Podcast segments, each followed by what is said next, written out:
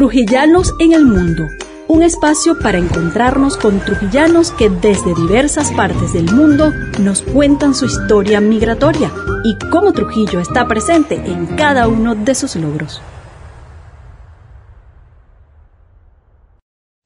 Hola, bienvenidos una vez más a Trujillanos en el Mundo. Soy María Fonseca Sevillano. En este canal te contamos en positivo la historia migratoria de los trujillanos. Hoy estaremos conversando con María Joana Salas, una joven de Motatán que migró a España hace ya unos cinco años. Acá en Venezuela, Joana estudiaba contaduría, no terminó la carrera y la situación económica en su casa, donde en algún momento la comida no alcanzaba para todos, fue la que la llevó a irse a ese país. Hoy en día, allá en España, ya tiene su familia, su esposo, su hijo, eso se lo ha regalado la migración. Y también un emprendimiento llamado Muy Friticos, el cual surge por esa necesidad que siempre tiene el migrante de generarse un ingreso extra, que en algún momento se convirtió en su principal eh, fuente de ingreso, sobre todo durante la pandemia, cuando fue despedida, eh, antes, incluso unos días antes de que iniciara eh, todo esto del confinamiento, fue despedida embarazada. Afortunadamente ya había iniciado con muy friticos y eso le permitió mantenerse a flote por un tiempo.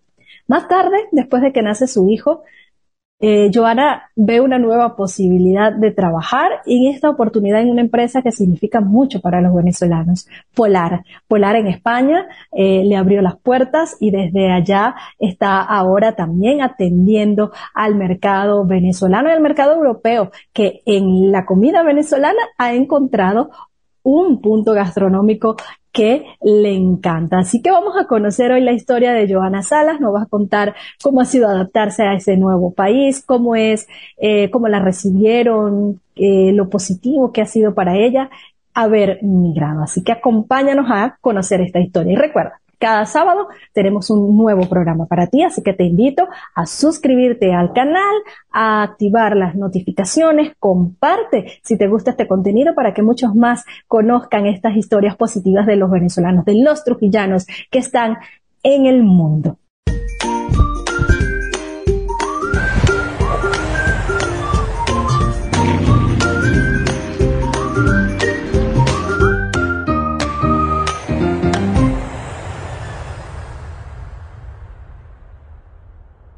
Hola María, bienvenida tú también a este programa. María desde Madrid. Estamos hoy conversando. ¿Cómo estás? Bienvenida.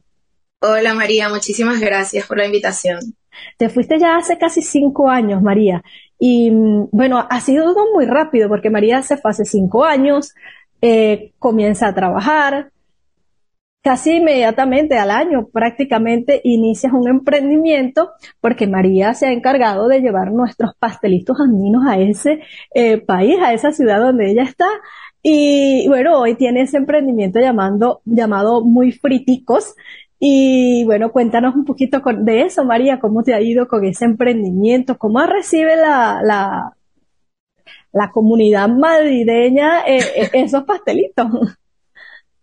Bueno, Muy Friticos nació primero siendo tortas, porque yo hacía primero tortas y luego decidí, eh, bueno, decidimos crear un emprendimiento o cambiarle el nombre que llevara un solo producto.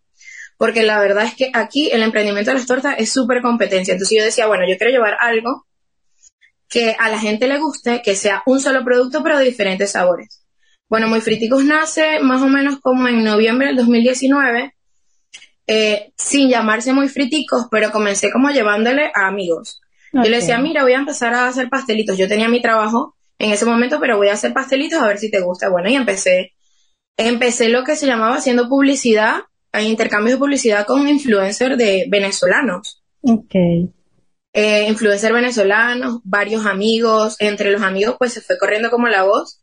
Y bueno, le cambiamos el nombre muy fritico justo en plena pandemia en plena pandemia muy fritico fue como el boom para Madrid porque yo sentía que vendía demasiado en la pandemia cuando mucha gente le iba súper, ¿sabes? que era súper rudo.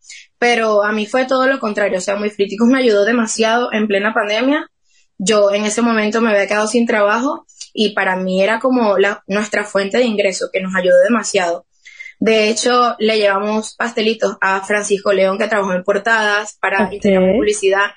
Eh, nos hizo publicidad de Ina Castellanos, nos hizo publicidad dentro de la pandemia. O sea, durante la pandemia nos hicieron publicidad bastantes personas que eso era como el impulso, ¿sabes?, para seguir adelante. Y para que eh, ese nombre fuera reconocido. Sí, sí.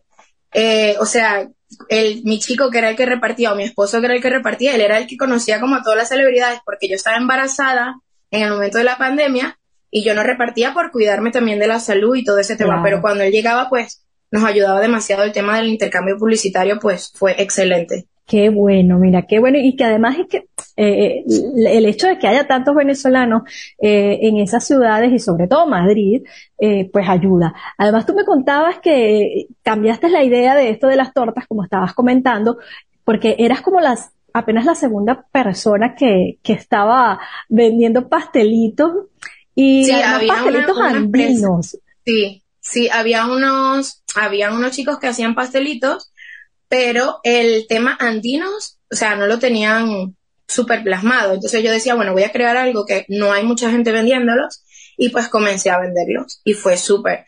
Mira, hacíamos pastelitos, hacemos pastelitos de papa con queso, de queso, de jamón y queso, el total pastelito andino que es el de arroz con carne. Okay. Y fuimos creando, ahora tenemos un producto vegano, que también tenemos clientes veganos.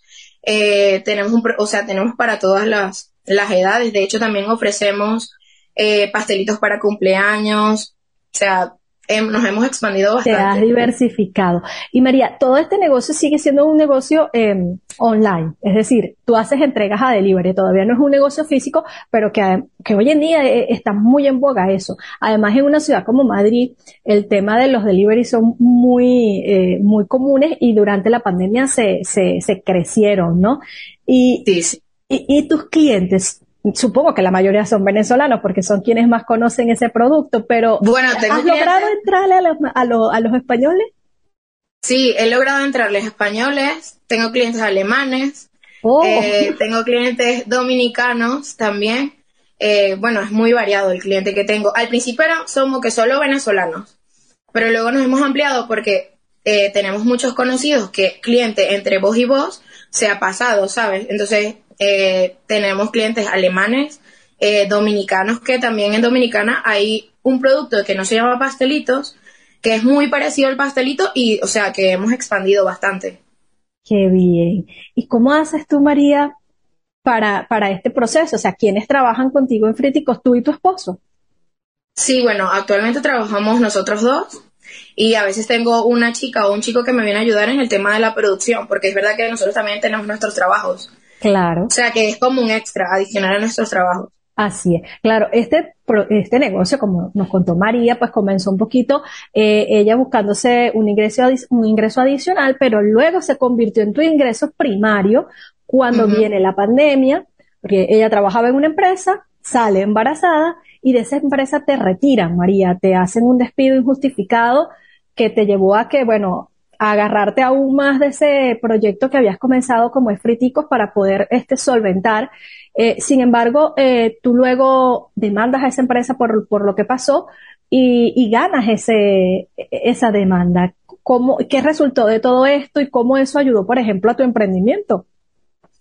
Bueno, nos ayudó bastante con el tema económico. También es que pasamos muchísimo tiempo desde que yo salí del trabajo, hice la demanda, vino la pandemia, paró todo el tema jurídico, todo se tenía que parar y me colocaron juicio para diciembre de ese año. Eh, principalmente cuando nosotros, o bueno, cuando yo gano ese juicio, eh, tenía prácticamente un sueldo que me duró un año.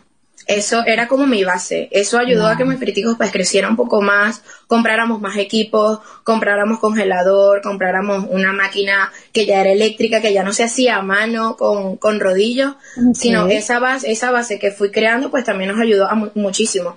Nos ayudó a, eh, a mudarnos como, como familia del sitio donde estábamos a otro sitio.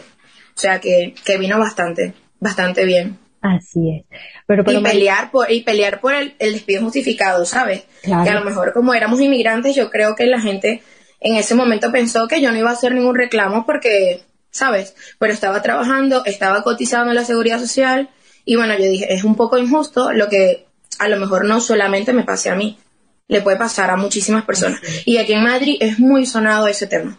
Que hagan ese tipo de cosas. Claro, también sucede que todo esto te, te, te ocurre justo cuando comienza eh, eh, la pandemia, ¿no? Dos días antes del, estado de alarma. Por eso, o sea, ni siquiera podías decir, o la empresa podía eh, este, ampararse en que, bueno, vino la pandemia, yo tuve que reducir personal. O sea, esto pasó antes y mm. estabas tú eh, clara en que el tema de tu embarazo era algo que no, le convenía a la empresa, porque la legislación em, española en cuanto al tema laboral es bastante parecida a la venezolana en cuanto a la protección del trabajador y todo esto y, y los tiempos de, de, de, de reposo o de, o de em, se me va la palabra en este momento, que te dan posterior a, a, los embarazos. Ah, bueno, la parte de maternidad luego es que te dan cuatro meses, luego puedes unir las vacaciones con los cuatro meses y esos cuatro meses te los pagan. Claro. Además. Eh, eh, supongo que todas esas cosas empezaron a, pasar por la cabeza de tus empleadores y bueno, bueno, al final no les resultó como querían. Afortunadamente lograste que te respaldaran en ese sentido y es bien interesante. Bueno, María, pues tiene a su hija, eh, Mi hijo. Ah, perdón, a tu hijo. A su hijo, que ya tiene un añito y mm, como bien decías, pues Friticos es una fuente de ingreso, pero todavía sigue siendo algo adicional. Y ella decide comenzar a trabajar en una empresa que para los venezolanos significa mucho, porque es un símbolo, ¿no? De, de alguna manera. Y estamos hablando de Polar. Polar es una empresa que aunque todavía está en Venezuela, ha empezado a expandirse eh, fuera de nuestro país. Lo había hecho ya hace algunos años en Colombia. En Estados Unidos también tenía algunas iniciativas, pero ahora está en Europa. Y ellos llegan de la mano de unos empresarios que ni siquiera eran eh, eh, de la empresa Polar, pero bueno, Lorenzo Mendoza hizo ahí una alianza, pero hoy en día ya, ya lo que era antojitos, eh, Antojo Jaraguaney. Antojo Jaraguaney, que fue la empresa con la que ellos de alguna manera empezaron a introducirse en el mercado eh, español, es ahora Pan España. Y María trabaja precisamente en una de las tiendas de Pan España eh, en Madrid. Cuéntanos cómo fue esa, cómo llegaste y, y, y, qué se siente, ¿no? Porque es como, como que te hubieras conectado un poquito con Venezuela otra vez. Sí, bueno, yo llego a Pan España eh, decidí comenzar a buscar trabajo. Porque bueno, yo dije, bueno, voy a comenzar a buscar trabajo porque ya quería algo más, no solamente los pastelitos, y bueno, decido enviar currículo. Lo envié un día miércoles, lo envié un día martes, el currículo me llaman el día miércoles. Es súper difícil entrar a Pan España porque hay mucha población venezolana que, bueno, es verdad que está metiendo muchísimo currículo, Mandé el currículo una sola vez y me llamaron el otro día. O sea, era mi día, era mi era el trabajo que necesitaba. Definitivamente. ¿Y qué haces Y bueno, yo mando el currículo y me llaman. Y claro, automáticamente yo dije, sí, claro. O sea, fui eh, me hicieron la entrevista vía telefónica y me sentía muy segura. Yo decía, bueno, esto es para mí y es lo que yo quería. Además, significaba muchísimo porque es lo que tú dices. Eh, estar como dentro de tu grupo. O sea, entrar dentro, estar en esa empresa era bastante significativo. De hecho, era como recordar todo. Yo trabajo alrededor de puros venezolanos. Puras venezolanas somos. En mi tienda somos puras venezolanas.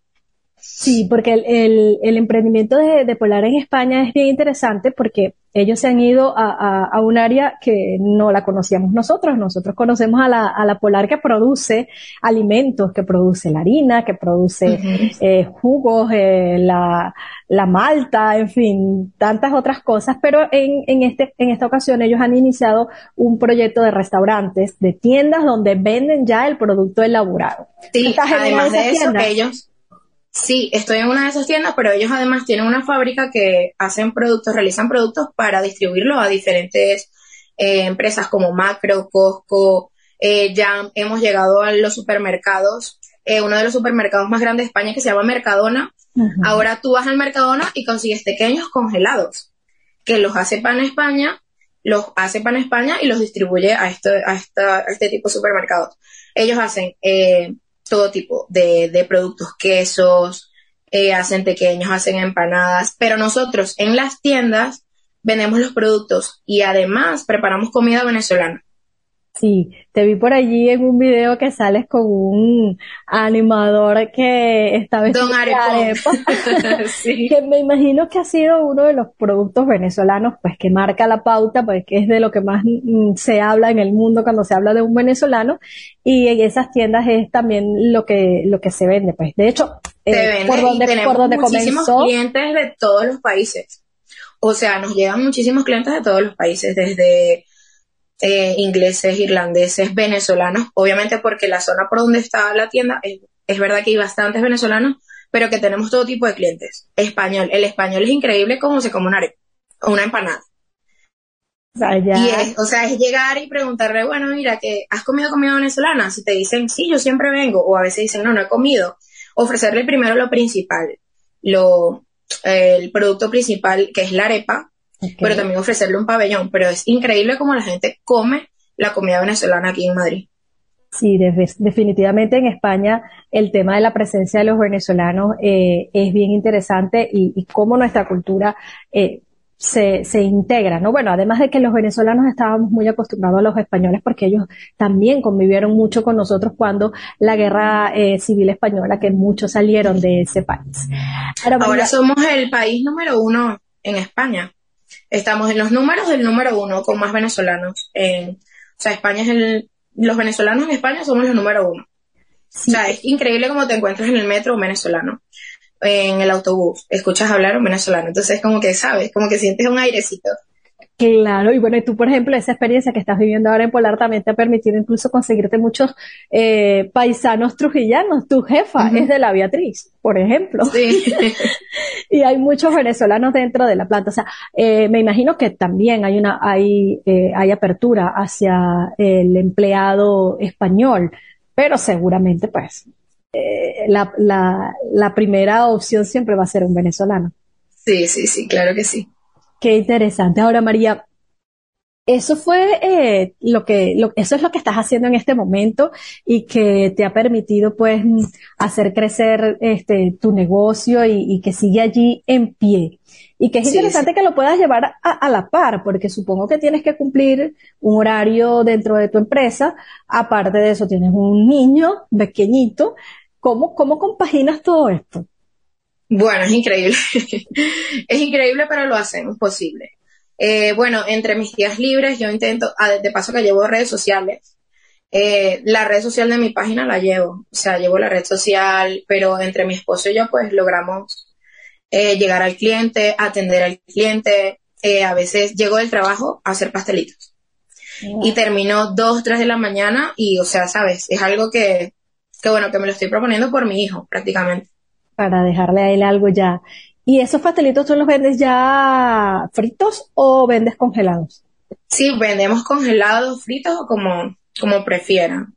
Ahora nos salen muchísimo, muchísimo eh, la parte de eh, fiestero porque tenemos, vendemos unos packs que son para fiesta y ahora es como lo que más vende muy friticos, los packs para cumpleaños. Claro. Vendemos unas cajas que llevan pastelitos, empanaditas pequeñas, o sea, todos los productos dentro de la caja y la gente lo busca demasiado, Qué bueno. demasiado. Mira, y, y, y Polar no es como una competencia contigo, chica, porque ellos también venden pastelitos y venden No, de hecho, yo- congelados y están en la las tiendas. No, no, no. Cuando yo hice la entrevista, este, a mi jefe que me hizo la entrevista, pues yo le dije que yo tenía un emprendimiento venezolano, pues que, que hacía pastelitos, pero no nada que ver. Yo, yo voy en pie con mi trabajo full y mi, y mis pastelitos son como mi extra. Así es. Y sea, bueno, hasta que más adelante puedas seguir consolidándose y, y por qué no puedas tener eh, una tienda con tus productos allí. Amén, amén, Así amén. es, así es. Bueno, además que este probablemente Polar eh, eh, comience quizás más adelante a, a franquiciar esa marca también en ese país y por qué no ser dueño de una arepera de, de, de Pan España. Ojalá. ¿Y cómo fueron esos inicios? Porque te fuiste eh, hace ya casi cinco años, estabas aquí en Venezuela, en Valera, eh, bueno, en Motatán, que es realmente de donde tú eres. ¿Y qué fue, cuál fue ese momento en el que María dijo, mira, me tengo que ir? ¿Y cómo fue ese proceso para tú llegar a España?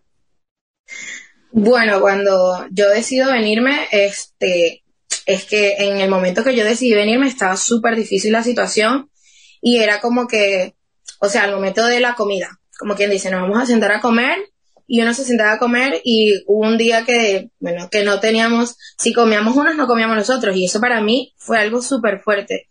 Y yo dije, no, me tengo que ir, me tengo que ir, me tengo que ir, me tengo que ir y nada, la decisión la tomamos como en familia. En ese momento me puse a buscar muchísimo quién, o sea, dónde ir, cómo podía ir. Yo tenía en ese momento el pasaporte, gracias a Dios y lo tenía, porque mucha gente después le costó demasiado sacar el pasaporte, pero bueno, yo lo tenía porque bueno, dije, voy a sacar el pasaporte y lo saqué con tiempo. Em, yo conseguí eh, llegar trabajando, de hecho me pagaron el pasaje, una prima que está en Estados Unidos me, ayudó a pagarme una parte del pasaje y, y decido venirme. Me vine eh, y bueno, llegué, llegué como quien dice privilegiada porque tuve donde empezar a trabajar de una vez y también tenía la, como la mano amiga de que, de que ya tenía pago un tiempo del alquiler y todo eso. Pero bueno, no duré muchísimo ahí, no duré mucho tiempo allí. Trato, eh, le pagué a ellos lo que, como quien dice, lo que me prestaron con trabajo. Y luego decido buscarme un trabajo eh, cuidando bebés porque no tenía permiso de trabajo, estaba trabajando en negro, se le dice aquí. Ok, lo cual, por cierto, es un gran riesgo. Es súper riesgo tanto para la empresa como para uno, ¿sabes? Porque en ese momento, si tú trabajas en negro, a lo mejor o sea, quien dice, te pueden extraditar o algo así, pero claro, yo estaba dentro de mi tiempo, que ellos dan tres meses, y yo dije, nada, tengo que buscar otra cosa porque no estaba cobrando porque me estaban pagando, o sea, estaba pagando lo que, lo que me habían prestado para poder venirme. Wow. Y me pongo, aquí hay muchas páginas donde puedes buscar trabajo, eh, cuidando bebés, cuidando personas mayores. Y bueno, decido eh, buscar otro trabajo. Hice varias entrevistas para cuidar bebés, porque aquí es súper ese tema la gente busca muchísimo para, para de niñeras, le dicen canguro. Las canguros.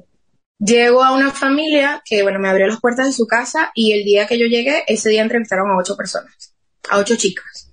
Y yo fui la última. Entonces, en la entrevista es quién eres, eh, qué hacías, hace cuánto tiempo llegaste. Y bueno, nada, mi entrevista fue súper limpia porque eh, para ese tipo de cosas ellos buscan una persona que sea súper limpio, ¿sabes? Y bueno, llegué a esta familia que para mí fue increíble. O sea, llegar a esa casa fue increíble. Era una familia súper atenta, españoles. Ah, mira, hablamos casi que... Españoles, era una familia joven, era una familia joven, pero bueno, llegar a esa casa y que me prestaran su confianza para cuidar a su niña era increíble. Yo le trabajaba de lunes a viernes, era como el trabajo ideal. Yo llegaba a las nueve y salía a las tres.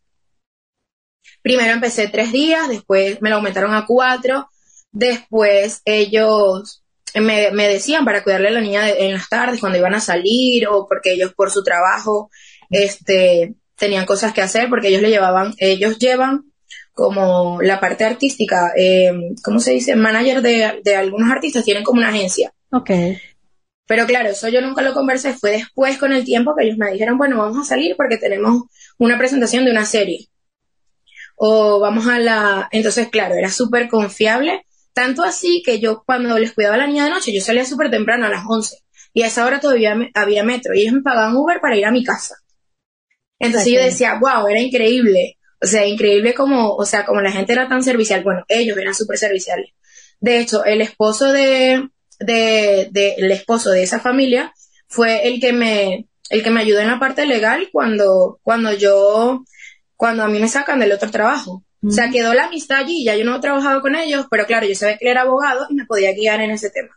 Y él fue el que me ayudó, me prestó su mano amiga, me dijo, haz esto, ve hasta allí, ve hasta acá, tal.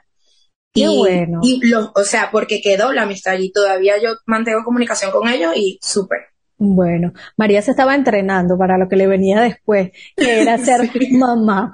Pero ella, además de que cuidaba a la bebé, eh, pues no se quedaba solamente con eso, porque es que una de las cosas que le pasa al, migrante cuando se va a un nuevo país es que quiere ocupar el mayor tiempo posible haciendo cosas, trabajando, porque, bueno, tienes que cubrir muchos gastos propios y además la mayoría se va porque precisamente quiere empezar a mandar para casita. Y entonces hay que hacer muchas cosas para que quede dinero para poder enviar a la casa. Entonces María cuidaba a la bebé, trabajaba donde tenías el, el empleo que, te dieron inicialmente cuando llegaste a España para poder pagar lo que te habían dado. Y ella canta. Y como ella canta, se encontró un grupo de venezolanos que cantaban en el metro, también fuiste a cantar al metro. Cuéntenos esa experiencia. bueno, que me acuerdo perfectamente, yo estaba en el metro y consigo, y veo que están cantando dos chicos. Y, ah, o sea, yo, era una estación, ellos se bajaron y yo me les pegué atrás y les pregunté. Y yo le dije, bueno, yo canto y canté tanto tiempo en la coral de la universidad. ah, bueno, sí. Entonces hicimos como una prueba ahí dentro del metro y, y nada, empecé a cantar con ellos. Era como un extra. Canté con un chico que él tiene su familia que se llama Daniel, que de verdad Daniel en la parte esa era súper familiar.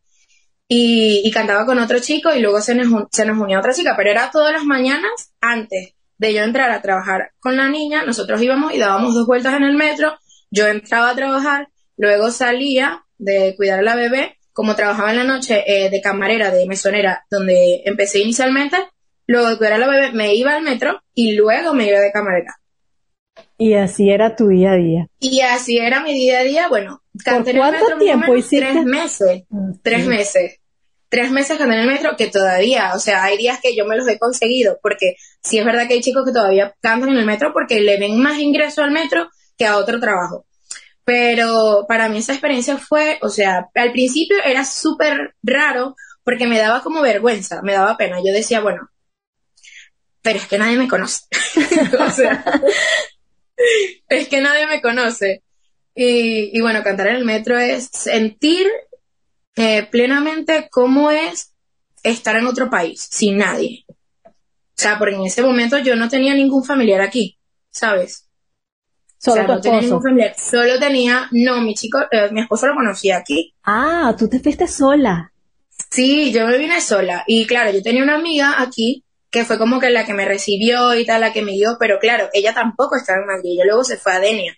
Entonces yo me quedé como que sola, ¿sabes? Empezar a hacer una nueva vida. Y esos días supongo que eran era, a veces me daban como ganas de llorar cuando tú estabas presentándote antes de la pandemia, que era súper, súper chévere porque mucha gente te colaboraba. En, el, en plena pandemia yo creo que eso bajó bastante, pero que al principio era súper, ¿sabes? Sentías como algo aquí, o sea, o cantaba o te daban ganas de llorar porque estoy aquí, ¿sabes? O porque estoy haciendo esto. O sea, era súper, súper rudo, pero siempre con, con, una voz en alto y decir, bueno, vengo de Venezuela, eh, por la situación, nosotros estamos aquí y tal, y la gente era increíble como te colaboraba. Sí, bueno, me, me, contabas que podías hacerte hasta 40 euros diarios. De 40 a 60 cada uno. Imagínate. ¿Sabes? Cada uno. O sea, en, en, un día, pero en un día más o menos 6 a 7 horas que ibas en el metro cantando, de vagón en, vagón y sin que te vieran la seguridad del metro, porque si te veía la seguridad del metro tenías que salirte porque te podían multar. Ah, eso te iba a preguntar. a 200 euros la multa si, te, te agarraba la seguridad. Claro, también es que hay, habían personas de seguridad que solamente te decían como que no puedes, entonces salíamos y volvíamos al siguiente vagón y nos dejaban montar pero no, no, todo, no todo el tiempo era con la misma suerte. Claro. O sea que ahí también estabas arriesgándote a que te detuvieran. Sí, era bastante riesgoso. Te, te, sacaran del país porque estabas realizando una actividad ilegal. O sea, era, eran muchas cosas, ¿no? Y todavía hay gente en el metro que, bueno, yo estos días que cuando me voy a trabajar, yo me he encontrado con gente cantando que no son los mismos ya, ¿sabes? Pero me he encontrado con gente cantando que los agarra a la seguridad y los ha sacado. Entonces yo como que, wow, me acuerdo de todo eso. Y a veces le comento a mis amigos, a, mi gente que ya conozco de aquí, que pasar por eso yo creo que no todo el mundo lo ha pasado. Claro, tampoco yo estaba en necesidad extrema, pero yo lo quería hacer para hacer algo adicional, ¿sabes? Ya yo tenía mis dos trabajos, pero yo quería algo adicional y sentir el que, qué pasaba cuando esa gente cantaba en el metro, ¿sabes? Quería como experimentarlo y nada, era súper, o sea, yo me sentía en parte de emocionante, pero en parte de que, o sea, que sentías como coquillitas en el estómago con ganas de llorar porque estoy aquí. Sí, de verdad que son, que es una montaña rusa la que vive el inmigrante, sí. la que vive el inmigrante. Sobre todo creo que, que los primeros días, ¿qué, ha sido? O sea, ¿tú sientes que ese primer año fue el más difícil? ¿Cuánto te costó eh, sentir que ya que ya todo iba mejorando? Yo creo que todavía cuesta.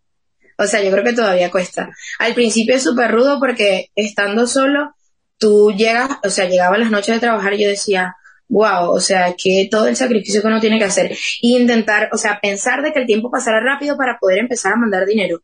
O sea, era increíble. Ahora, mmm, hay veces que todavía se me viene como el guayabo. sí, a veces yo pienso, o sea, increíble. Y me ha costado full traer a mis papás, porque claro, se me atravesó la pandemia, el bebé, tal. Y todavía yo quisiera, ¿sabes? Decir, bueno, me los voy a traer. Estamos en pie de eso, a ver, ojalá se pueda dar. Pero todavía pega el guayabo. A veces llama a mi mamá, me quiero ir, no sé qué hacer. ¿Tu papá conocen a tu hijo? No. Esa es una de las partes más duras de todo esto, porque esos momentos especiales que tú siempre quieres vivir con tu gente, se, se, viven a través de esto, de una pantalla. Sí, me tocó, me tocó, o sea, nos tocó dar a luz sin, sin los, o sea, sin nuestros papás, porque mi esposo tampoco los tiene aquí.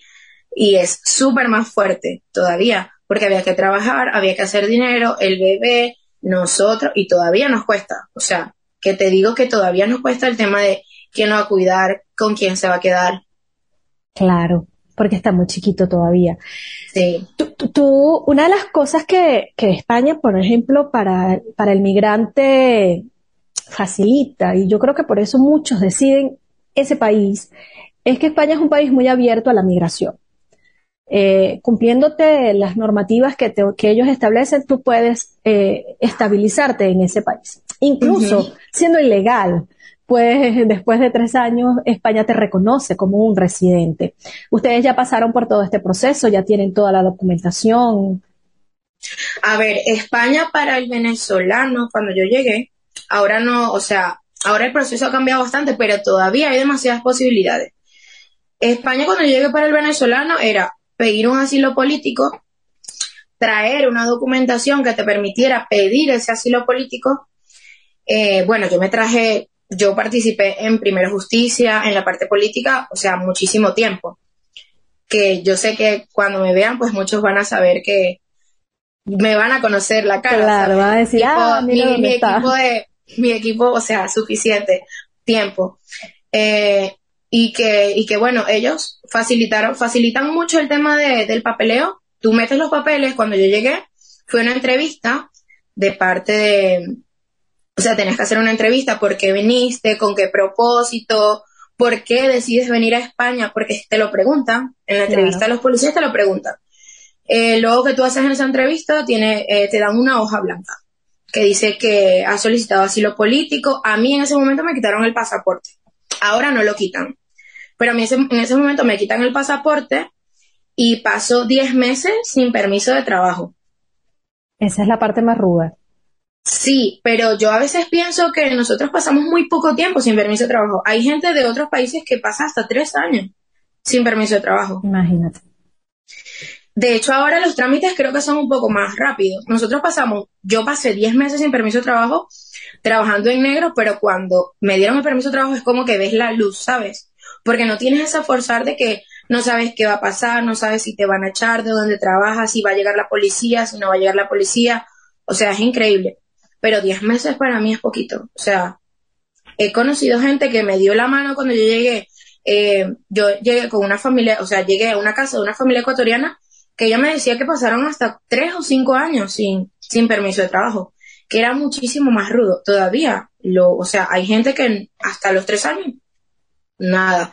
Y el venezolano es que aquí, o sea, las puertas por el tema político, yo creo que es increíble el tiempo, súper rápido. Sí, Sí, y, además de que a los dos años incluso ya puedes optar por la nacionalidad de ese, de ese país, que bueno, ya ahí te cambia también el panorama totalmente.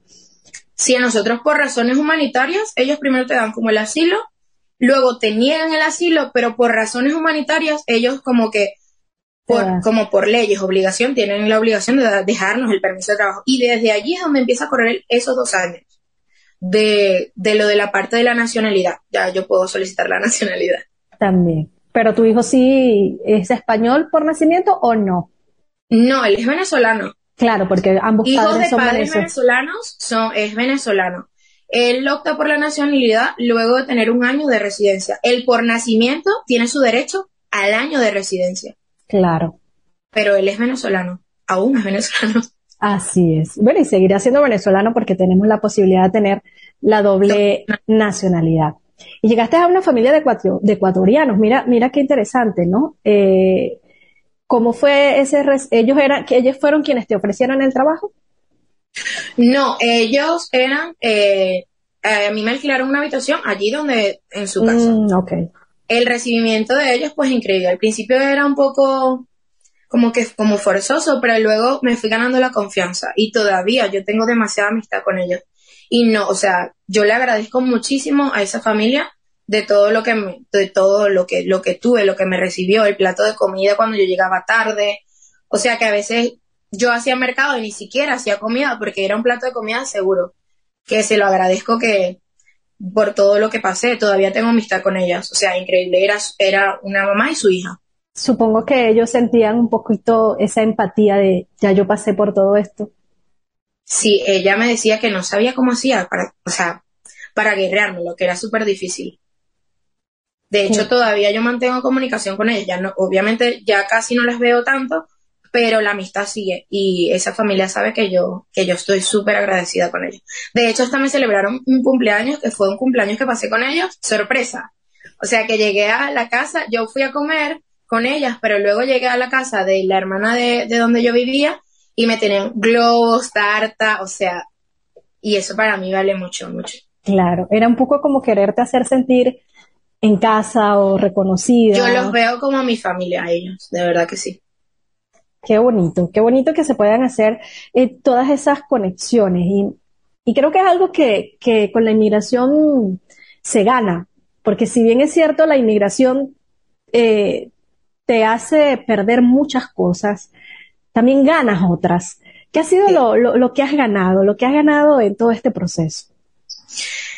Bueno, he ganado amistades, he ganado un hijo, he ganado un esposo porque lo conocí aquí y, y, bueno, he ganado muchas cosas, tener vida, o sea, poder tener salud, porque lo principal aquí, la salud es primordial, es primordial. Eh, creo que no he perdido nada y he ganado otra María, o sea, soy otra persona. Eso te iba a preguntar precisamente. ¿En quién te, has convertido? La María que llegó, la María que llegó a España con respecto a la María de hoy en día, creciste. Bueno, es, increíble, soy otra persona. La María que llegó cuando llegó, o sea, era súper tímida, le faltaba como valor como para terminar de, de realizar las cosas. Ahora yo soy más decidida soy más líder, o sea, voy a por lo que quiero, o sea, voy por lo que quiero, por lo que, por mis objetivos. Antes para llegar a eso, o sea, sufría demasiado, demasiado. Ahora yo creo que soy más así, más rápida para tomar las decisiones, o sea, pensar rápido y tomarlas. ¿Te imaginabas que todos estos cambios iban a pasar en ti? Porque me imagino que cuando saliste de Venezuela ibas un poco por la desesperación de que necesito generar otra vida para poder mejorar la mía y la de mi familia. Cuando llegas a España y comienza todo este proceso, eh, ¿cómo sientes que vas, que vas cumpliendo esos, esos puntos o esas metas trazadas? Al principio era como una ruleta rusa, o sea, un día estaba bien, un día me sentía mal, un día estaba bien, un día me sentí mal. Pero como te digo, sea, soy otra persona. He cumplido muchas metas, es Ahora estoy cumpliendo una de ellas, que es desde que empecé mi emprendimiento, que es generar un dinero, o sea, que lo generamos, o sea, que lo generamos nosotros en casa. Esa era una de las metas. Todavía no la he conseguido por completa porque mi meta, la verdad, es llegar a tener algo propio. Llegar a tener algo propio, pero todavía me faltan. Como inmigrante, eso es fácil. Meta es mi familia, ¿sabes? La siguiente meta que tengo ahora planteada es mi familia y mis suegros, que bueno, o sea, es, yo necesito que se vengan porque el bebé no lo conocen, ¿sabes? Y ahora esa está dentro de nuestra próxima meta. Sí, qué, qué bonito. ¿Y como inmigrante sientes tú que puede ser fácil lograr eh, ser un autónomo, tener tu propio negocio? Porque muchas veces he escuchado de algunos venezolanos que acá eran empresarios, que cuando se van a España dicen, no, pero es que allá la cosa no es tan fácil. Mm, no es tan fácil como lo plan, o sea, no es tan fácil, no es tan fácil, pero yo he visto gente que lo ha logrado. Entonces, si una persona lo pudo lograr, a lo mejor uno también lo puede lograr. No es tan fácil, pero sí se puede. Yo creo que sí se puede hacer. Quizás es otra manera de, hacer negocios a como estamos acostumbrados en Venezuela. También es, es la razón de que hay mucha gente que se ha venido con la nacionalidad española y a esa gente se le hace un poquito más fácil, ¿sabes? Pero a lo mejor a los que venimos como, como asilados políticos, que pedimos un asilo y tal, mm, el tema de crear algo es un poquito más difícil, pero no es imposible. O sea, yo estoy esperando ahora es obtener mi nacionalidad para poder como que abrirme o lograr que decidir, porque también es verdad que el tema bancario y eso, si tú necesitas pedirle al banco para poder crear una empresa o todo ese tema, eh, uno de los requisitos principales, pero no es obligatorio que seas español. Si eres español es más fácil. Claro. O si eres europeo es más fácil. Así es. María, ¿y qué te, qué te gusta de, de Madrid? Porque eso es otra cosa también que encanta, ¿no? Venimos de unos países eh, que si bien es cierto, Venezuela es muy bella, eh, tú venías de una ciudad pequeña, como el estado un pueblo. un pueblo como Matatán, Valera, y llegas a Madrid, una capital del mundo. ¿Cómo, te sentías en esos, en esos días y cómo te sientes hoy en día de vivir en una ciudad como Madrid? Bueno, Madrid, más que grande por todo lo que tiene, Madrid es súper pequeñito. O sea, que te recorres Madrid súper rápido. Pero cuando yo llegué, o sea, yo la veía súper grande, era como Caracas, o más grande que Caracas. El corre, corre la gente en el metro, que si va, la gente va súper a tiempo, cuando vas en el metro la gente corriendo, o sea, era algo nuevo, ¿sabes? Era algo nuevo. Yo vengo de Motatán y Motatán es, somos súper poquitos habitantes, todavía siguen siendo súper poquitos, pero era como Valera, algo así muy rápido, tal.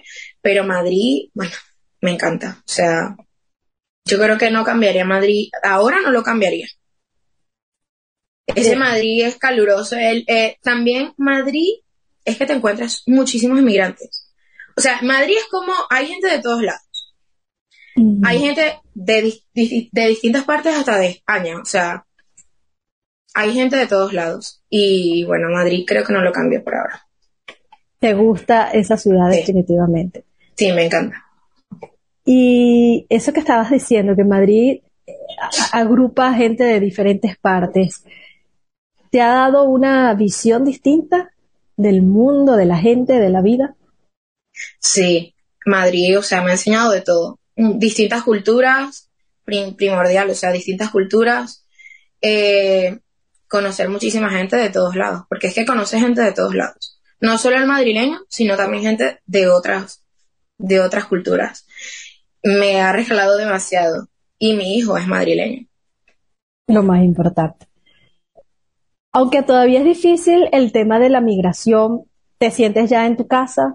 ¿Te sientes en, en hogar, aunque extrañas todavía Venezuela? Sí, sí me siento en hogar. Madrid es mi casa ahora. ¿Y cómo está esa relación tuya con Venezuela? Además, tú que participaste activamente en la política. ¿Cómo estás con Venezuela? Bueno, es una pregunta muy fuerte. Eh, Venezuela ahora, mm, yo creo que quisiera volver, o sea, quisiera volver en un futuro, sí, no lo cambio, ¿sabes? Aunque Madrid sea mi casa, Venezuela, no sé, mi sueño es volver, pisar Motatán pisar Motatán, ir a la iglesia, eh, aunque no voy a conseguir la misma gente. De eso estoy segura. O sea, yo creo que ni el 80% de lo que era antes, ahora lo voy a conseguir. Y desde ese punto político que lo viviste, el país, que viviste todo lo que significa este proceso que hemos estado viviendo, ahora que estás afuera, ¿Qué, has visto? ¿Qué, qué, qué te diste cuenta que, que desde adentro no lo podías ver? Uf, de la parte política es que, bueno, yo siento que todavía falta mucho. Falta mucho para llegar a esa meta que a lo mejor todos deseamos que llegue.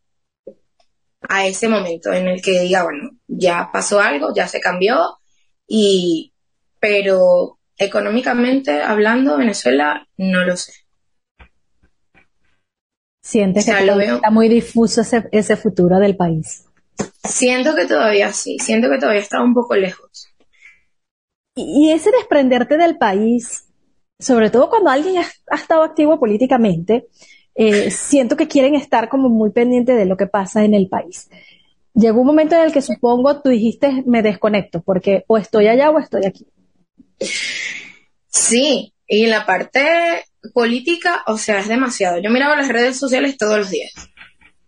¿Qué hay hoy? ¿Qué están haciendo hoy? O, o algo así. Entonces estaba como que estaba allá, pero también estaba aquí. Estaba en mi trabajo allá, pero también estaba aquí.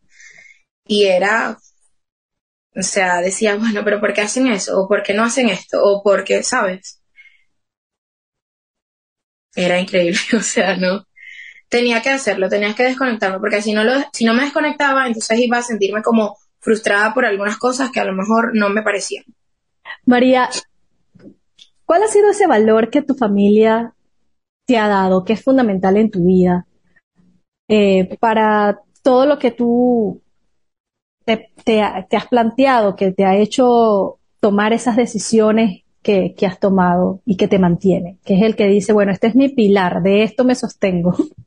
Bueno, los valores, el crecimiento, la confianza, yo creo que es imprescindible eso en la vida de una persona. Más que todos los valores, la confianza. Eh, la vida que te han dado, yo, gracias, o sea, yo le agradezco a mis papás todos los días porque pudieron darme todo lo que me dieron. O sea, tomar esas decisiones y ser así como yo soy, eh, no sé, yo siento que soy una persona muy iniciativa. Soy una persona que tiene, a ver, como me dicen en mi trabajo, es que eres como una líder. O sea, tengo un liderazgo como de nacimiento, no sé, pero yo creo que eso viene de la familia, de los valores que te dan, de la confianza que me dieron mis padres, o sea, todo eso, todo el sacrificio que dieron, yo creo que ahora lo estoy viendo reflejado. Bueno, María, dale tu mensaje a toda esa gente que te está escuchando y que te está viendo aquí en tu tierrita, en tu Trujillo y en tu Motatán, eh, desde allá, desde España, y, y que esperamos pronto seguir teniendo noticias de esos muy friticos y que esos pastelitos andinos sigan invadiendo eh, a la sociedad madrileña. Bueno, un saludo para toda mi gente que me está viendo, eh, para mis primos que estaban fuera del país también, en Argentina, en Estados Unidos, que sé que todos me están viendo. Un saludo para mis padres y para mi equipo de Primer Justicia, que sé que también me lo están viendo. Así es, María. Ustedes, amigos, gracias por habernos acompañado, conocer esta historia de María Joana Salas desde Motatán, que está llevando nuestros pastelitos andinos por Madrid. Así que gracias por habernos acompañado. Será hasta un próximo programa de Trujillanos en el Mundo. Chao, chao.